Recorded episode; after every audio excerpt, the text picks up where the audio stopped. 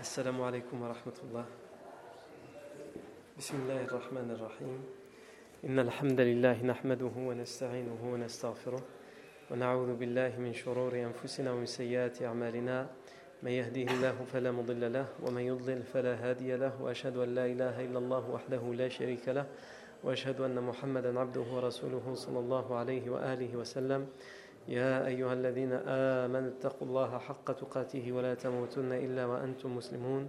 يا أيها الناس اتقوا ربكم الذي خلقكم من نفس واحدة وخلق منها زوجها وبث منهما رجالا كثيرا ونساء واتقوا الله الذي تساءلون به والأرحام. إن الله كان عليكم رقيبا. يا أيها الذين آمنوا اتقوا الله وقولوا قولا سديدا يصلح لكم أعمالكم ويغفر لكم ذنوبكم. ومن يطع الله ورسوله فقد فاز فوزا عظيما أما بعد فإن أصدق الحديث كتاب الله تعالى وخير الهدي هدي سيدنا محمد صلى الله عليه وسلم وشر الأمور محدثاتها وكل محدثة بدعة وكل بدعة ضلالة وكل ضلالة في النار ثم ما بعد La fois dernière, on s'est arrêté, on aurait peut-être même dû carrément s'arrêter. La fois dernière, on s'est arrêté à, dans la vie prophétique du prophète Mohammed sallallahu alayhi wa sallam.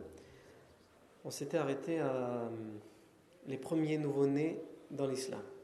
On avait cité en l'occurrence la naissance de Abdullah ibn Zubayr, qui était une naissance très attendue parce que ça va être la, première nouvelle naissance après l'arrivée des musulmans à la Mecque, à Médine, Afouane. On avait cité aussi Abdullah ibn Ja'far, qui fut le premier nouveau-né musulman à Mecca, ou plutôt en Abyssinie, mais parmi, pendant la période mécoise et le premier nouveau-né musulman parmi les Médinois après l'arrivée du prophète Mohammed à Médine, puisque Abdullah ibn Zubayr c'est le premier nouveau-né musulman parmi les Muhajirs. Et le premier nouveau-né musulman parmi les Ansar, parmi les partisans, c'est Nu'man ibn Bashir. Et certains disent Maslamat ibn Mukhallad. On avait discuté et parlé de ces nouvelles naissances et on avait fait un bref résumé de leur biographie. Aujourd'hui, on va s'intéresser à un autre événement, un autre grand événement qui fait couler de l'encre encore aujourd'hui, que ce soit chez les musulmans ou les non-musulmans d'ailleurs, comme, vous le savez, qui va avoir lieu, ce grand événement qui fait couler de l'encre toujours aujourd'hui, qui va avoir lieu la première année de l'Égypte. Ce grand événement, c'est le troisième mariage du prophète Mohammed c'est-à-dire son mariage avec Aisha anha. Ce qu'on sait, c'est que le prophète a demandé en mariage Aïcha à peu près un peu plus de deux ans avant son émigration vers Médine, la demande en mariage à la Mecque, deux ans avant son émigration, et qu'il se mariera avec elle pendant la première année où il sera à Médine. C'est-à-dire qu'en réalité, il était marié. Quand on dit il a demandé, qu'il y a eu l'acceptation, il était marié, mais il n'y avait pas encore de vie commune ni de consommation du mariage que trois ans plus tard, c'est-à-dire lors de la première année du prophète Mohammed à Médine plus exactement sept mois après l'arrivée du prophète sallam à Médine, et encore plus précisément pendant le mois de Shawwal, c'est-à-dire le mois que nous sommes en train de vivre nous actuellement. Nous sommes pendant le mois de Shawwal, le mois qui, qui suit le mois de Ramadan. Le, le, prophète Mohammed sallam a commencé sa vie commune et a consommé le mariage avec, Khadija, avec Aisha anha pendant le mois de Shawwal de la première année de l'Égypte, c'est-à-dire exactement sept mois après son arrivée à. Alors, et aussi, il est communément répandu chez les musulmans, et c'est aussi pour, pour ça que je disais tout à l'heure, ça a fait couler de l'encre encore aujourd'hui, à la fois chez les musulmans et les non-musulmans. Il est communément répandu que Aisha anha, au moment où elle a été demandée en mariage par le prophète Mohammed et qu'elle a été mariée au final et que ça a été accepté, elle avait 6 ans. Et que la vie commune, donc le mariage en, tant que tel, la consommation du mariage, a commencé alors qu'Aïcha en avait neuf. C'est communément répandu chez les savants de l'islam, même si certaines voix, même chez les musulmans, s'élèvent pour euh, rejeter cette idée que Aïcha était si jeune au moment du mariage du professeur sallam avec elle. Alors tout d'abord, avant de parler de cette question, attachons-nous au texte qui en parle. Le premier texte qu'on va citer, c'est un texte qui est cité par Aïcha elle-même. Aïcha elle-même raconte que elle dit dans l'authentique de Bukhari تزوجني النبي محمد صلى الله عليه وسلم تزوجني النبي محمد صلى الله عليه وسلم وأنا بنت ست سنين Le prophète صلى الله عليه وسلم s'est marié avec moi alors que j'étais une fille de 6 ans. Et elle, explique ce qui s'est passé, etc. dans un long hadith que je ne vais pas citer ici. Et à la fin, elle explique donc euh, le jour de son mariage, pour la consommation du mariage et le début de la vie commune, les, femmes l'ont préparée, elle s'est faite belle, etc. Et j'avais ce jour-là 9 ans, au moment où la vie commune a, commencé. Pour l'instant, on s'attache uniquement à ce que disent les textes. Ensuite, on va expliquer, Inch'Allah.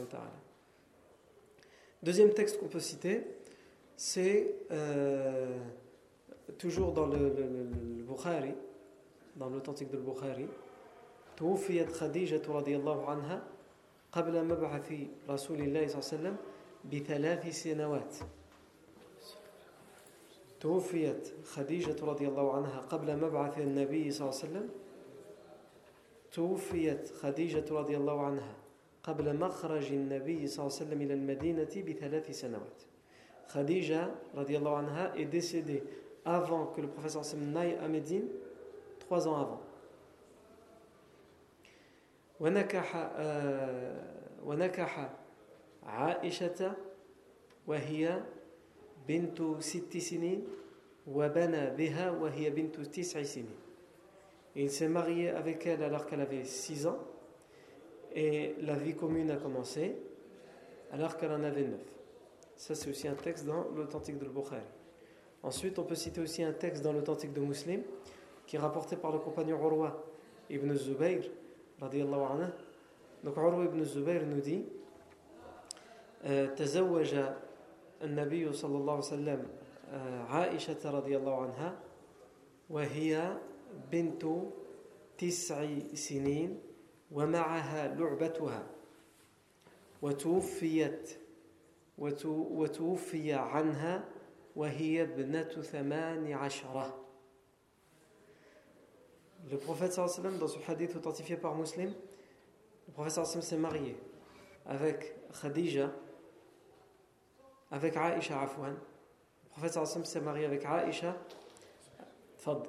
alors qu'elle en avait, qu'elle avait 6 ans et qu'elle avait ses jouets avec elle. Je vais revenir sur ça aussi. Euh, elle, le professeur Sam est mort alors qu'elle en avait 18. Non. Puisqu'en effet, le professeur Sam va mourir 10 ans après son arrivée à Médine. Donc si on dit qu'elle elle, s'est mariée à l'âge de 8-9 ans, euh, euh, au moment de l'arrivée du professeur Sallam à Médine, il est 10 ans plus tard, elle en a 18-19. Non. Donc, on est, le compte est bon, comme dirait l'autre. On a un autre hadith, authentifié à la fois par le Bukhari et Muslim, dans, quel, dans lequel le professeur sallam a dit à Aïcha, donc bien plus tard après leur mariage, Je t'ai vu en rêve deux fois. فأرى رجلا يحملك في في سرقة من حرير. je t'ai vu en rêve deux fois. Et les deux fois où je t'ai vu, je vois un homme qui te prend qui t'a pris dans un tissu en soie. Tu es enveloppé dans un tissu en soie, il te prend. Et il me disait, c'est ton épouse. Donc avant, il faisait ce rêve avant qu'il ne se marie avec elle. Il le raconte plus tard à Aïcha. Je t'ai vu à Aïcha prise par un homme en rêve deux fois dans un tissu enveloppé d'un tissu en soie. Et l'homme me dit, dans ces deux rêves, il m'a dit, c'est ton épouse, c'est ta femme, alors qu'il n'est pas encore marié avec elle. Et il dit araki. Et j'ouvrais le tissu pour voir qui il transportait et je te voyais toi. in kana hada min indillah yumdi. Si cela vient d'Allah, cela arrivera. Dans le rêve, il dit in kana hada min indillah yumdi. Ou on peut aussi comprendre qu'il le disait à son réveil. Il a fait deux fois ce rêve et les rêves prophétiques sont des révélations. Si cela vient d'Allah, cela arrivera. Et en effet, c'est arrivé. On pourrait citer d'autres textes sur le mariage du professeur Hassan avec Aïcha, mais je vais contenter de ces quatre textes que je viens de citer. Alors, avant de rentrer dans les détails, on a expliqué, alors, on va résumer ce que ces textes nous disent. Ces textes nous disent que le prophète sallam a demandé en mariage à Aïcha pendant la période mécoise, deux à trois ans avant qu'il n'aille à Médine, c'est-à-dire qu'elle avait six ans. Il a commencé sa vie commune avec elle et il a consommé le mariage alors qu'elle en avait neuf ans, la première année de son arrivée à Médine. Il nous explique dans les textes aussi qu'elle était, pour montrer qu'elle était encore petite, elle avait encore ses jouets. Dans une version, quand, on l'a appelée pour l'appeler la préparer au mariage, on l'a appelée alors qu'elle jouait sur une balançoire, à se balancer. Non. Et tout ça aujourd'hui, c'est pris évidemment parce que euh, ces textes sont repris pour choquer de la part de beaucoup de détracteurs de l'islam pour dire euh, comment euh, on peut respecter un homme qui se serait marié avec une enfant, etc. etc. Alors les arguments qui sont pris par ceux qui, même parmi les musulmans, hein, parmi les musulmans, ceux qui refusent cette idée, le premier c'est de dire que les textes ne sont pas authentiques. Les textes qu'on vient de citer ne sont pas authentiques.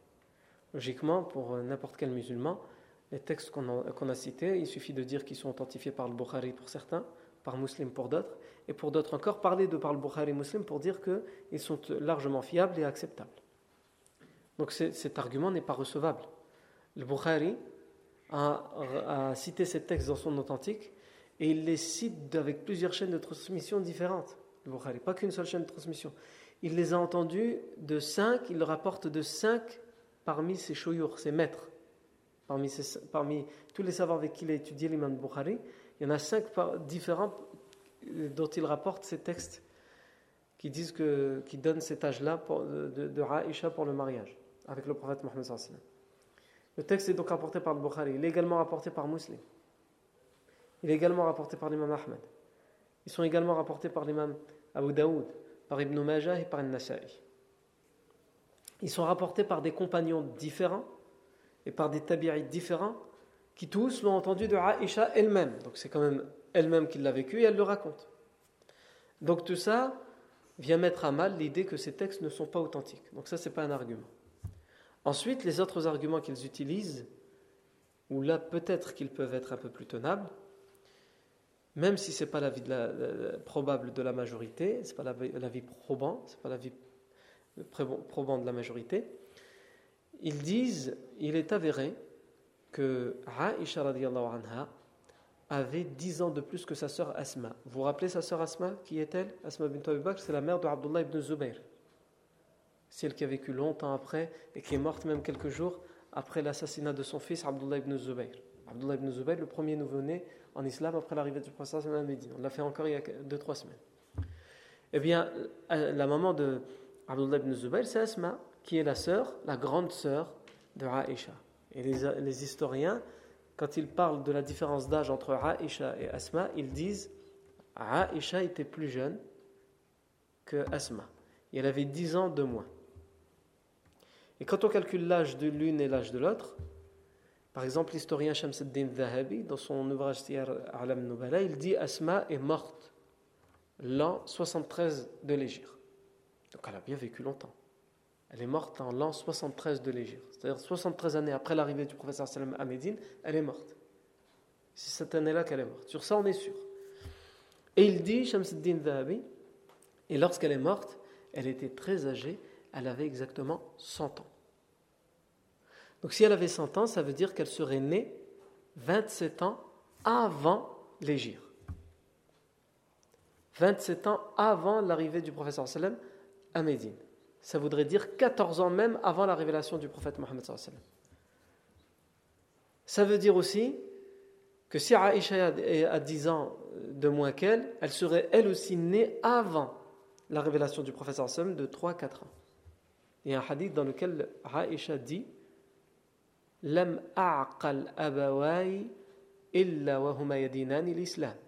Je n'ai souvenir de mes deux parents que en tant que musulmans. Je ne me rappelle pas d'eux qu'ils avaient une autre religion que l'islam.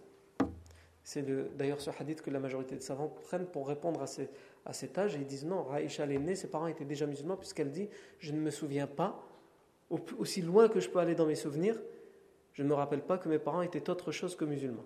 Alors qu'ils ont été idolâtres avant d'être musulmans. Mais elle, ne s'en rappelle pas. Ça veut dire soit qu'elle est née alors qu'ils étaient déjà musulmans, soit que euh, lorsqu'ils se sont convertis à l'islam, elle était un nourrisson, elle était tellement jeune qu'elle ne s'en rappelle plus. Non.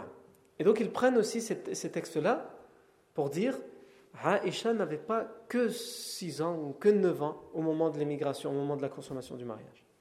Ils disent qu'elle en avait 18 à 19. Ils vont jusqu'à dire 19 ans. Pourquoi? Parce qu'ils disent, en fait, quand Aïcha dit j'ai 9 ans, ils disent les, Arabes dans leur habitude de compter, c'est pas que les Arabes. Par exemple, si on demande à quelqu'un d'entre vous à quelle année il est né, il va nous dire, par exemple, je ne sais pas moi, il va dire je suis né en 90.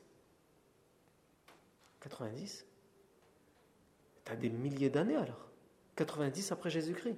Ah non, quand il dit en 90, ça veut dire en 1990. C'est-à-dire qu'on comprend tous quand il nous dit 90, 90, 90 années après 1900. On a compris, on n'a pas besoin de dire 1900. On comprend que c'est dans les années 1900. Pourtant, quand tu dis en l'an 90, ça veut dire quoi? Ça veut dire l'an 90 après Jésus-Christ.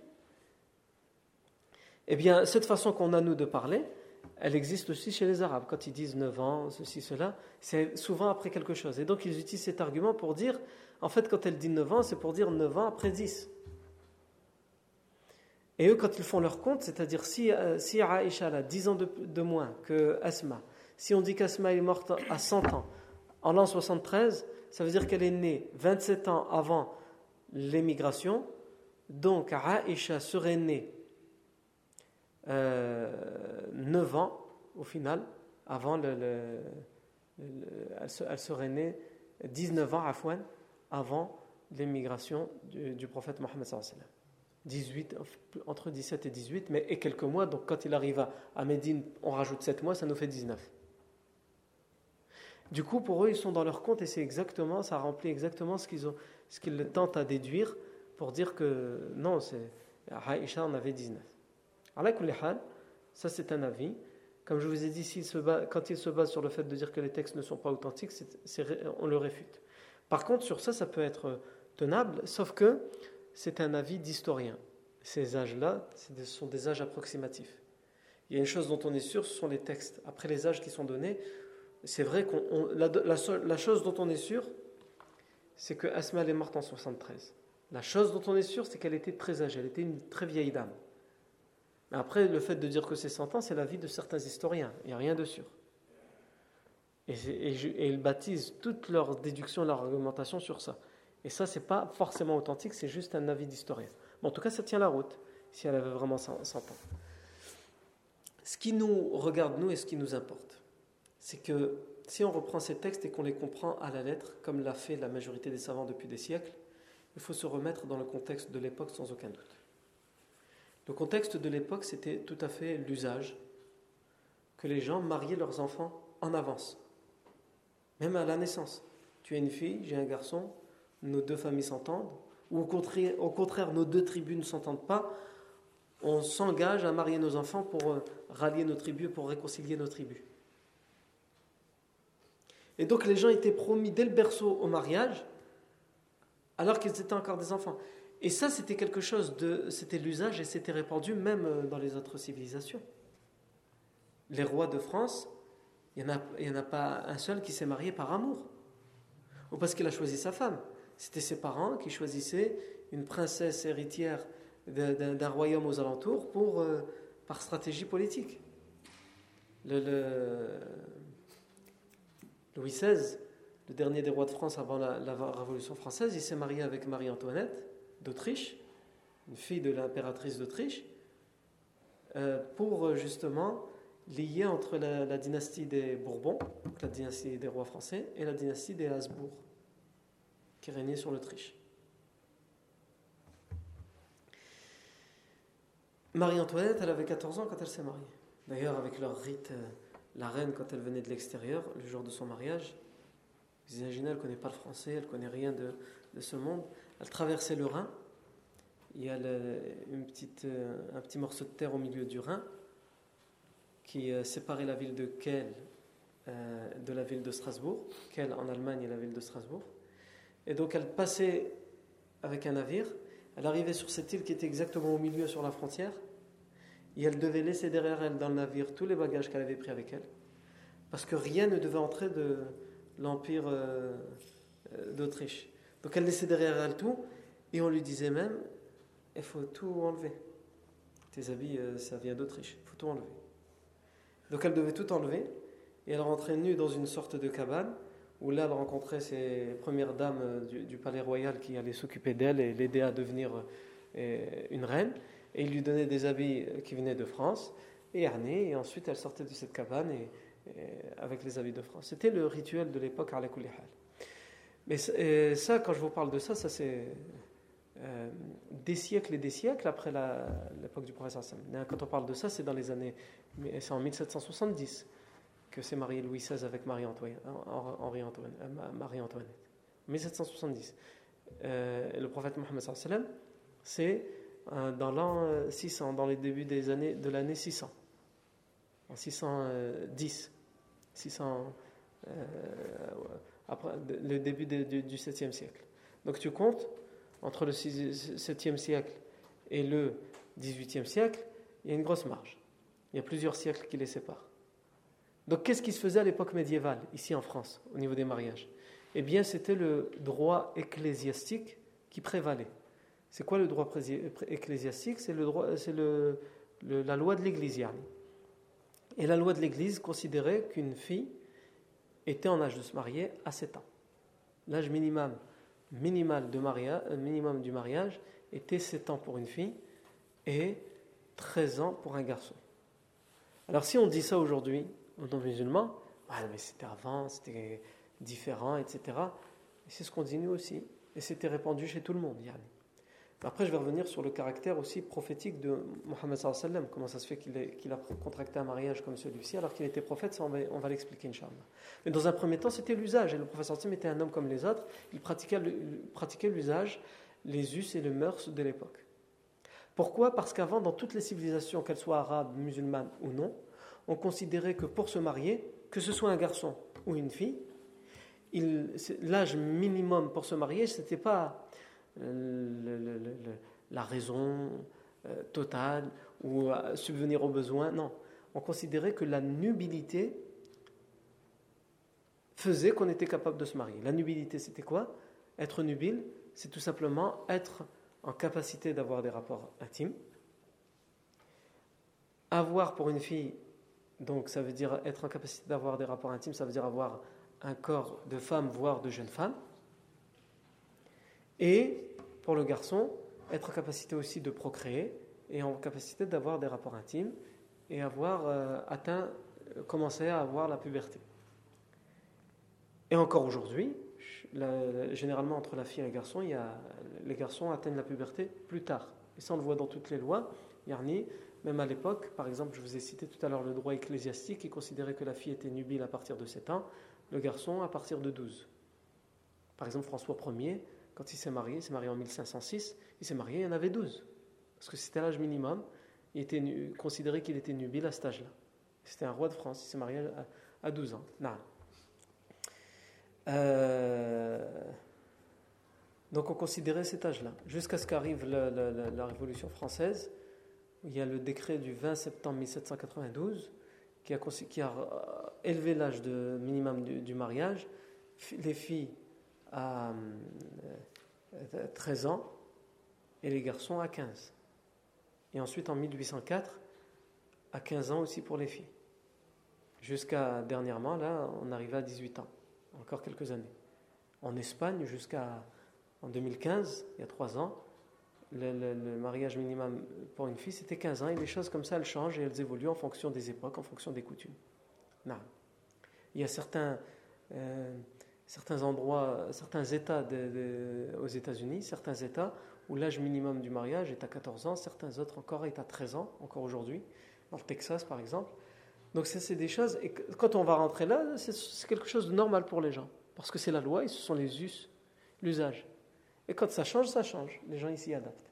Non. En tout cas, ce qui est important à comprendre, c'est que la nubilité, c'était ce qui, était montré l'âge minimum de mariage pour toutes les civilisations à l'époque du prophète Mohammed. Et les Arabes et les musulmans n'étaient pas différents de ça. Ils pensaient la même chose. Euh, et l'imam Shafi'i dit que la, la plupart des jeunes filles de Quraysh atteignaient la nubilité, donc la puberté, elles avaient leur première menstrue, leur première règle, généralement aux alentours de 8-9 ans. Ce qui était le cas de anha. Et encore aujourd'hui, les médecins ne considèrent chez une fille qui a des règles précoces, donc il y a un problème médical, elle a des, des règles trop tôt qu'avant 8 ans. À partir de 8 ans, même si pour certains considérons 8 ans, 9 ans, ça fait tôt quand même, c'est quand même dans la norme. Une fille peut avoir ses menstrues et ses règles, ses premières menstrues, ses premières règles, à l'âge de 8-9 ans. Ça veut dire qu'elle est capable, à cet âge-là, quand on a les menstrues, d'avoir des enfants. Et à l'époque, c'est ce qu'on considérait cet âge-là comme l'âge minimum, minimal pour le mariage. Non. Et comme je vous dis encore aujourd'hui, même si ça reste relativement tôt, 8-9 ans, les médecins considèrent que à partir de 8-9 ans, c'est normal, même si c'est relativement tôt, mais qu'avant 9 ans, il faut s'inquiéter et consulter. À partir de 8-9 ans, il n'y a pas lieu de s'inquiéter ou de s'inquiéter, de consulter, c'est normal. Non. Ensuite, le prophète Mohammed a beaucoup d'ennemis à l'époque. Et on retrouve chez ses ennemis beaucoup de choses, beaucoup de critiques, beaucoup d'accusations. Par exemple sur le mariage, sur beaucoup de choses. Mais une accusation qu'on ne trouve pas, c'est sur son mariage avec Aïcha. Pourquoi? Parce que pour eux aussi, les ennemis de l'islam de l'époque, c'était tout à fait normal. Ils n'ont pas même pas l'idée de critiquer le prophète sur ce mariage. Parce que c'est quelque chose de répandu, qui est totalement ancré dans les cultures de l'époque. Donc, ils ne le critiquent pas sur ça. Alors que plus tard, comme on le verra, et quand il va se marier avec Zainab bint Jarsh, qui est bien plus âgée que ça, mais qui est une femme divorcée, ils vont le critiquer. Ils vont l'accuser. Il s'est marié avec Zainab bint Jarsh. Pourquoi? Parce que ce sera l'ancienne épouse de Zayd ibn Haritha. Et Zayd ibn Haritha, c'était son fils adoptif avant l'islam. Et quand l'islam va arriver, l'islam va dire ça n'existe pas d'adopter un fils. Tu peux prendre à ta charge quelqu'un qui est orphelin, mais tu ne dois pas le considérer comme ton vrai fils. Et donc l'islam, pour vraiment faire prendre conscience aux gens que ça n'existe pas, d'avoir, qu'il n'y a pas de lien de père à fils avec un fils adoptif, tu as le lien de tuteur, de garant, de subvenir à sa charge, mais tu ne dois pas le considérer comme ton fils pour que vraiment les gens ils le comprennent. Quand Zayd ibn Haritha va divorcer de Zainab bint Jash, Allah va ordonner au prophète de se marier avec elle. Pour que ça rentre dans les esprits que c'est facile de dire bah, c'est pas, pas vraiment mon fils. Mais pour que les gens le comprennent et ils l'assimilent vraiment, marie-toi avec son ex-femme. Parce que normalement, si, si, c'est ton fils, tu ne peux pas te marier avec elle. Et donc pour vraiment que les gens comprennent, ce n'était pas son fils. Pour que les, euh, et, les ennemis de l'islam vont utiliser ça, ils vont dire, il s'est marié avec euh, l'ex-épouse de Zayd ibn Haritha, alors que Zayd ibn Haritha c'est comme un fils pour lui, puisqu'il l'a adopté, etc. Ils vont utiliser ça. Certaines tribus juives, certains idolâtres. Et le mariage de Raïcha, ne l'utilise pas. On ne retrouve rien comme accusation à, ce sujet-là. Pourquoi? Parce que même pour eux, c'était totalement répandu. Il faut ajouter à cela aussi qu'Abu Bakr Siddiq, c'est lui qui est venu voir le prophète sallam. Après qu'elle ait été demandée en mariage, elle a été promise au prophète Mohammed sallam, khlas, mais elle était encore trop jeune pour le mariage. Donc elle est restée vivre avec ses parents.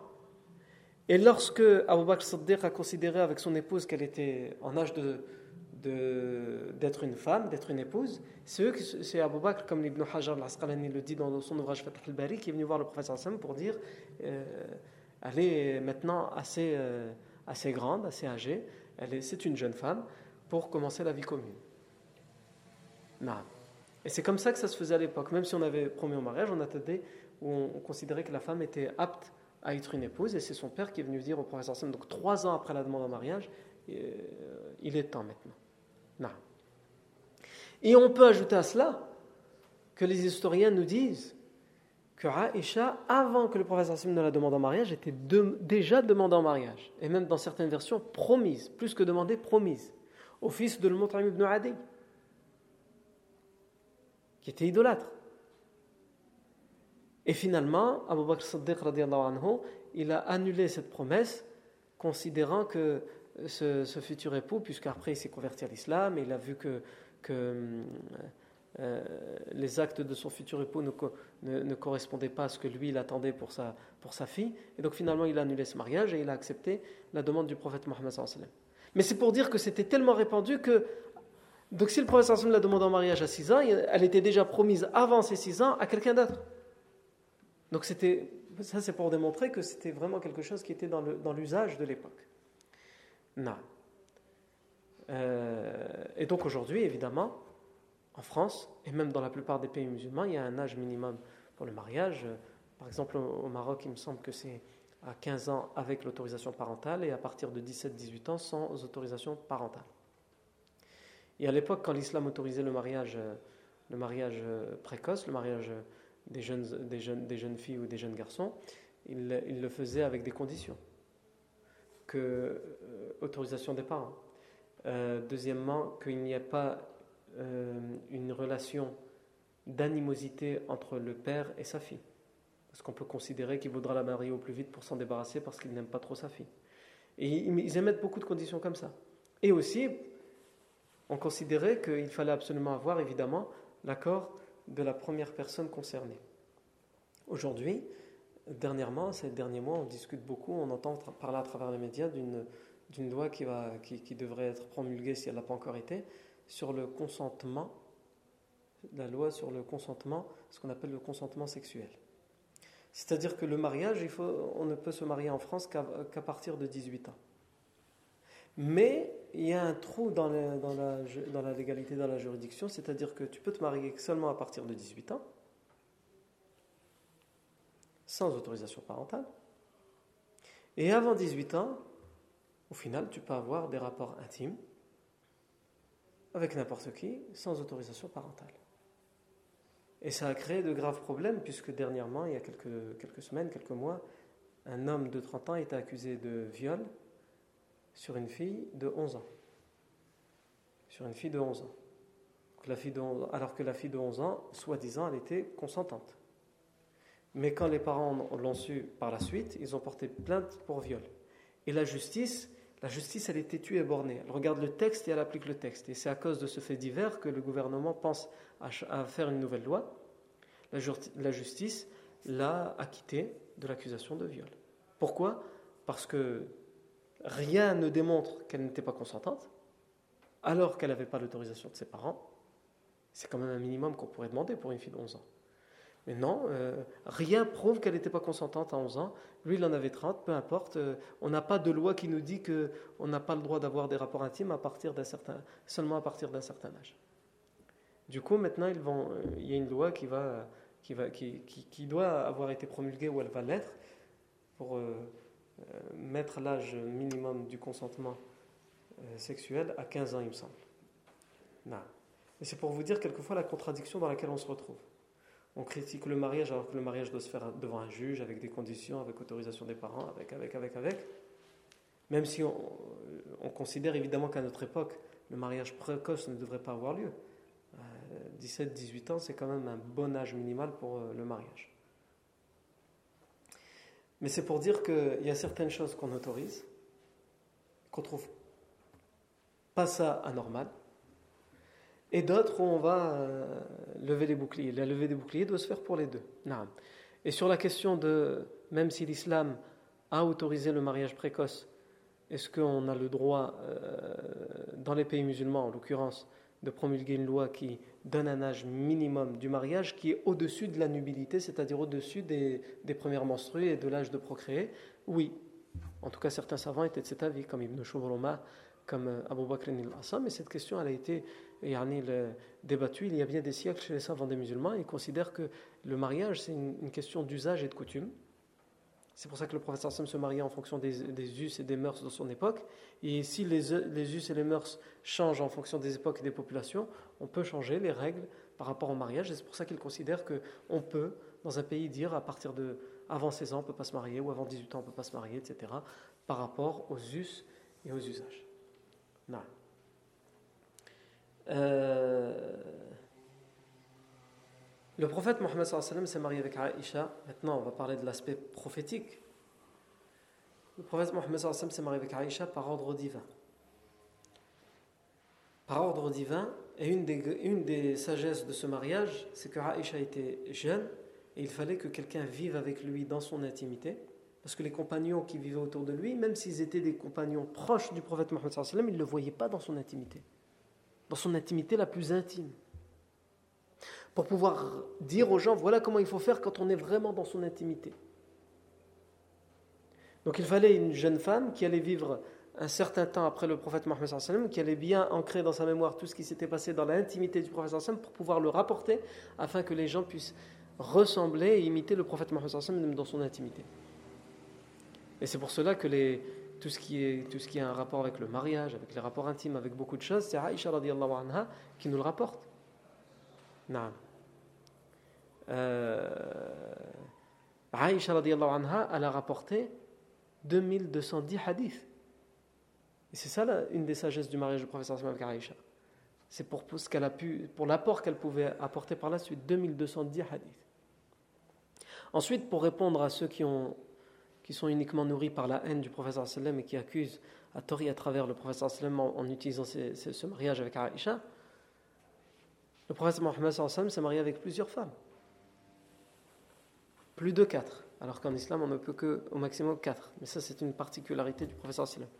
Et chaque mariage, le professeur Sam l'a fait par ordre divin et pour une raison bien précise. Sauf le premier mariage qu'il a fait avec Khadija, puisqu'il n'était pas encore prophète. Et il se trouve que quand on étudie la vie du professeur Sallam, tant qu'il n'a pas été prophète, il a été marié qu'à une femme. Il n'a jamais choisi d'être polygame avant d'être prophète et par ordre d'Allah, il n'a jamais choisi d'être polygame. C'est la première chose. La deuxième chose, quand il a eu à choisir de lui-même, sans ordre divin, parce qu'il n'avait pas encore la révélation de se marier, il a choisi de le faire avec Khadija, qui était une femme plus âgée, de lui, plus âgée que lui de 25 ans. De 15 ans, Afwan, de 15 ans. Il en avait 25 et elle en avait 40. Et elle était avant lui par deux, par deux fois veuve. Elle avait été déjà mariée deux fois. Et elle avait déjà des enfants avant d'avoir les enfants qu'elle a eus avec le prophète Mohammed.